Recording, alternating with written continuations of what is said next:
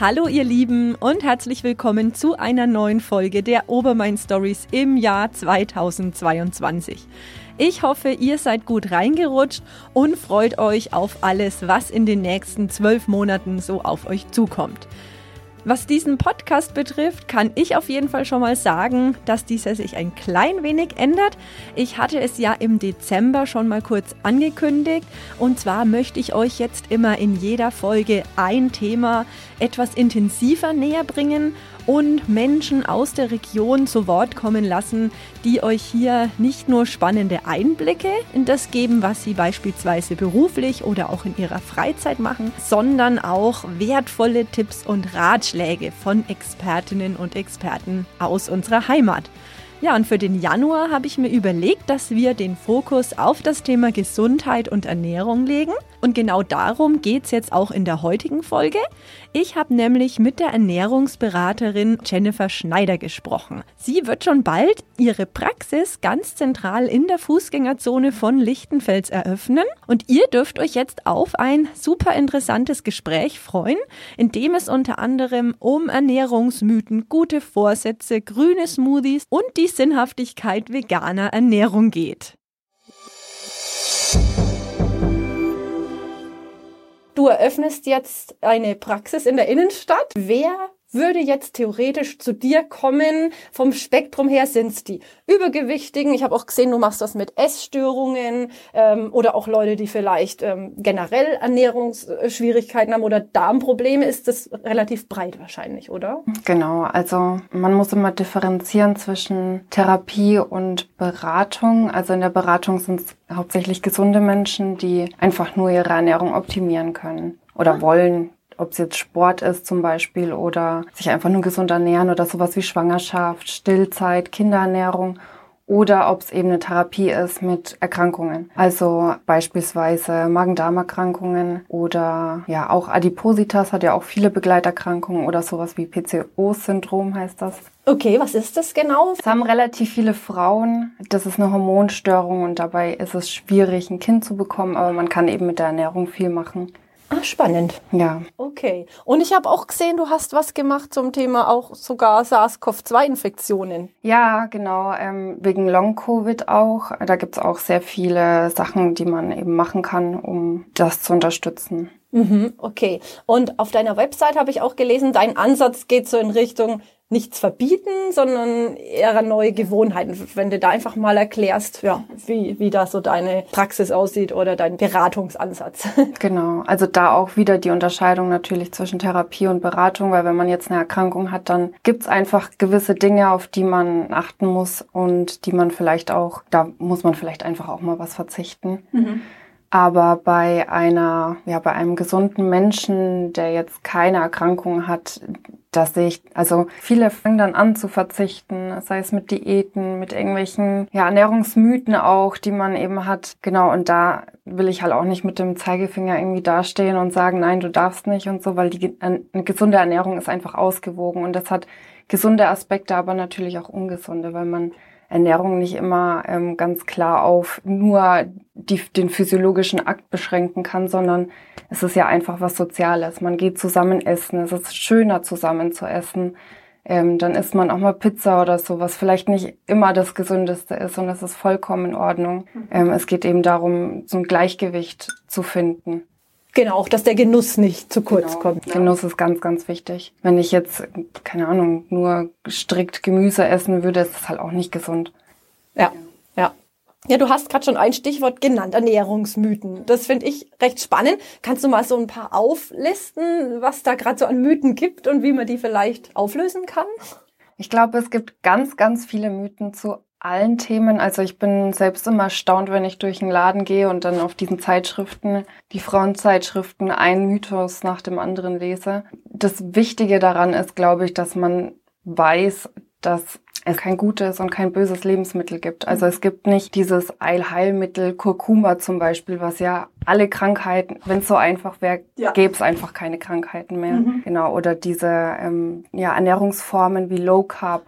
Wenn man total Kohlenhydrate mag und dann Low Carb macht, dann hält man das einfach nicht lange durch und es tut einem auch nicht gut, also auch psychisch nicht gut, wenn man ständig verzichten muss. Deswegen, wenn man Kohlenhydrate nicht mag, dann go for it. So, dann denke ich mir, ja, warum nicht? Also ist okay. Aber wenn man es halt sehr mag, wenn man gerne Nudeln isst, wenn man gerne Reis isst, dann macht das keinen Sinn.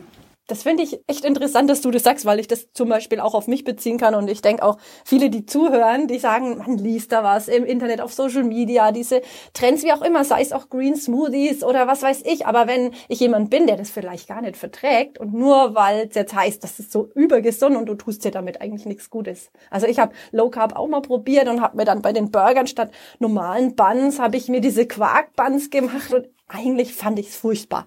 Und im Nachhinein habe ich dann auch rausgefunden, auch mal durch eine, eine, kleine Beratung vor, vor ein, zwei Jahren, äh, dass mein Körper eigentlich so viel Eiweiß und Fett gar nicht verwerten kann, dass das das nur noch verschlimmert sozusagen.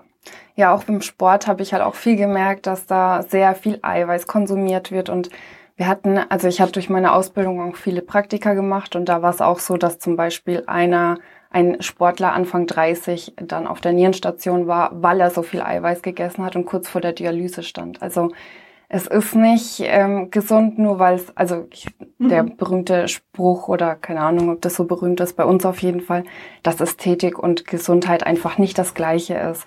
Und nur weil jemand gut aussieht, nur weil jemand schlank ist, heißt das nicht, ähm, dass er jetzt gesund ist. Wenn man mehrgewichtig ist, heißt das auch nicht, dass man ungesund ist. Und das muss man, glaube ich, aus den Köpfen auch bisschen bringen, dass ähm, eine gesunde Ernährung halt nichts auch mit dem Körperbild zu tun hat. Spannend, ja. Das so habe ich Ernährungsmythen noch gar nicht gesehen. Aber stimmt, es hat halt jeder seine eigene Physiologie sozusagen, die man eigentlich berücksichtigen muss. Dann. Okay, das heißt auch zu dir, weil du es gerade ansprichst, auch Männer, die vielleicht gerade Muskeln aufbauen wollen oder dann auch merken, geht es vielleicht nicht gut, die würden dann bei dir auch äh, Unterstützung finden, quasi mit, mit Beratung oder? Muskelaufbau bei mir wahrscheinlich eher mhm. weniger. Okay. Ja, aber gesunde Ernährung, ja. Ich finde, das ist oft ein Thema, wo man denkt, interessiert es jetzt vielleicht mehr die Frau. Aber ich finde es auch ganz spannend zu sehen, wie Männer hier, ne? Zum einen ist der Sport natürlich ein Faktor. Ansonsten denke ich mal, geht es bei vielen Männern. Ich weiß nicht, was, welche Erfahrungen du in den letzten Jahren gemacht hast, auch von deinen Kundinnen oder Klientinnen äh, und Klienten, dass sich eher Frauen um, um solche Themen kümmern? Oder ist das auch ein Mythos? Hm, ich, ich glaube, ich hatte tatsächlich mehr Frauen als Männer.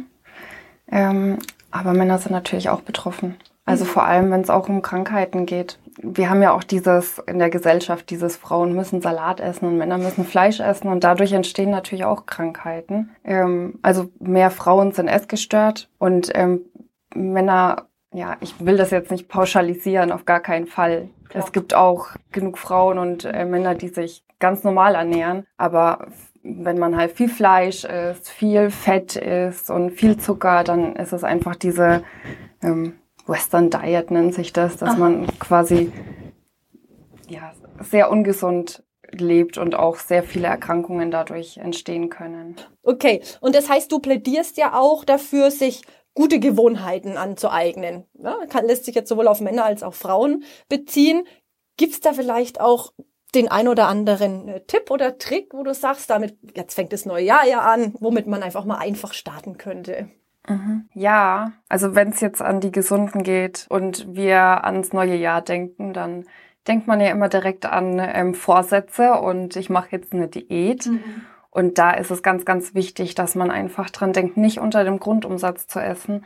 Viele essen wenig und kommen dadurch in so einen Teufelskreis, weil ähm, der Körper passt sich an. Der Körper kann sehr viel leisten und macht sehr viel mit und der Körper passt sich einfach an und ähm, der verändert seinen Stoffwechsel so sehr, die, es werden andere Enzyme ausgeschüttet und wenn man so wenig isst, jetzt ich sage jetzt mal so eine 1000 ähm, ja. Kalorie Diät macht, dann wirft er auch noch Muskulatur ab. Und Genau, das wollen wir eigentlich nicht. Wir wollen ja Muskulatur aufbauen, damit wir mehr verbrennen. Genau, und da ist es ganz, ganz wichtig, nicht unterm Grundumsatz zu essen und sich keine Verbote zu machen. Also mhm. wirklich gesunde Gewohnheiten anzueignen und auch versuchen, regelmäßig zu essen. Also nicht auf Zwang irgendwie ähm, sich drei Mahlzeiten oder vier, keine Ahnung, reinzwängen, sondern auch wirklich mal auf seinen Körper hören.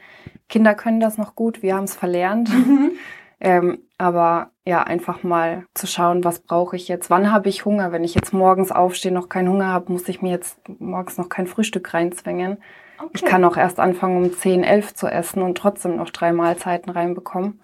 Weil es geht ja auch darum, dass man genug Nährstoffe und so ähm, zu sich führt. Wenn man jetzt nur zwei Mahlzeiten isst, ist es halt sehr schwierig, auf genug Eiweiß und Vitamine zu kommen. Genau, aber da vielleicht erstmal so eine Regelmäßigkeit reinzubauen und auf natürliche Lebensmittel zu setzen. Das hat man ja auch mit den Ernährungsmythen. Also wenn ich wieder darauf zurückkomme, mhm.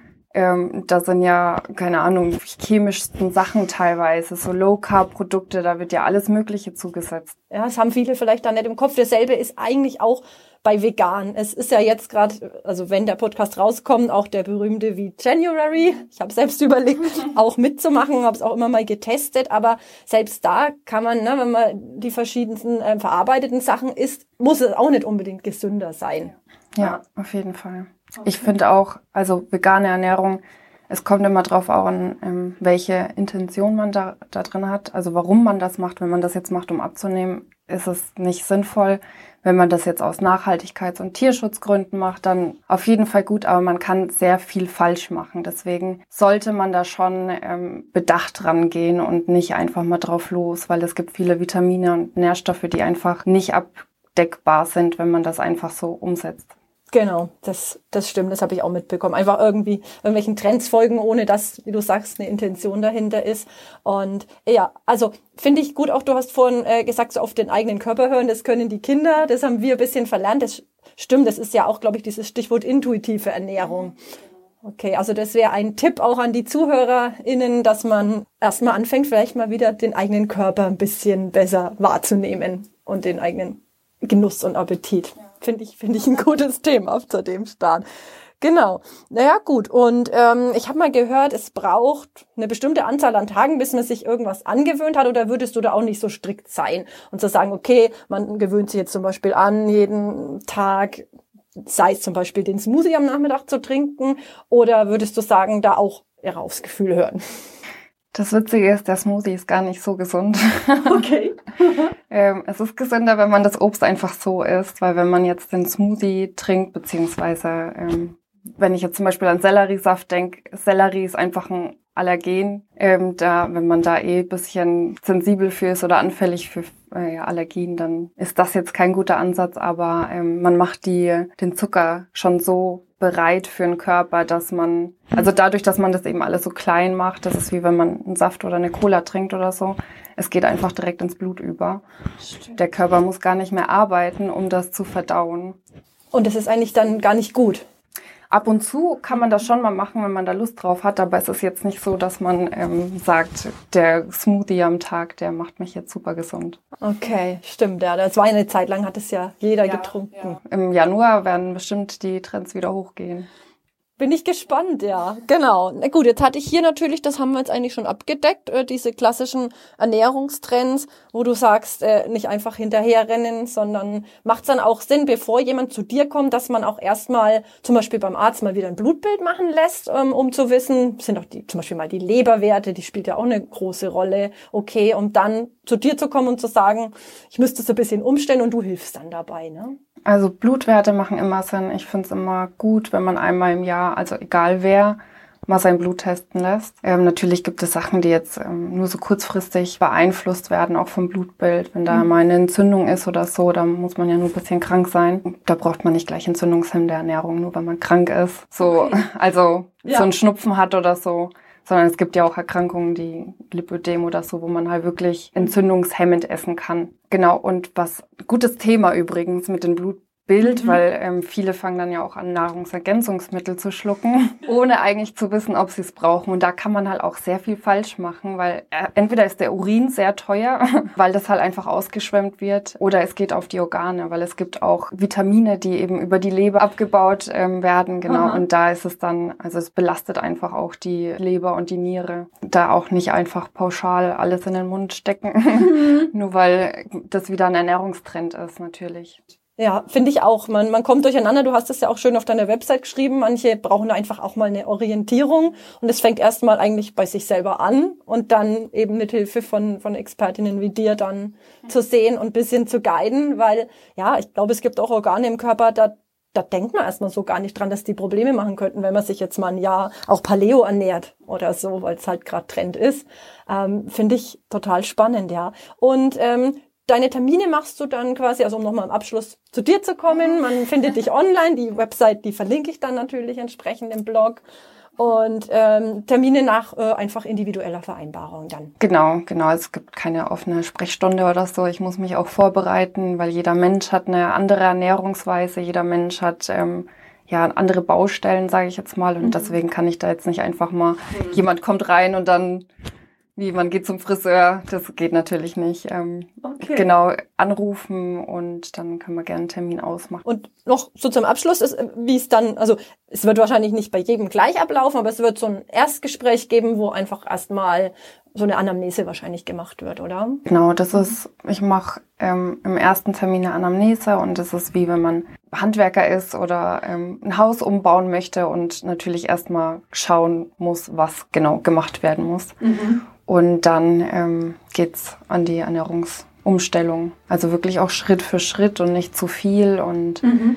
ähm, weil man muss es ja auch durchhalten können. Genau, und der Genuss darf, wie gesagt, genau, nicht zu kurz kommen. Genau. So, ich hoffe, ihr konntet einige wertvolle Impulse aus diesem Gespräch mitnehmen. Weitere Infos, Anregungen und auch Stories zum Thema Gesundheit und Ernährung wird es im Laufe des Monats Januar auch immer wieder über meine Website sowie über Instagram und Facebook geben. Natürlich immer mit regionalem Bezug. Und die guten Nachrichten aus der Region werden natürlich nicht vergessen. Die wird es auch weiterhin über diese Kanäle geben, denn das ist ja auch das Konzept hinter den Obermain Stories. Schaut hier also gern immer mal wieder vorbei. Ja, und die nächste Podcast-Folge erscheint dann in zwei Wochen wieder, also am 26. Januar. Bis dahin, bleibt fit und macht's gut bis zum nächsten Mal.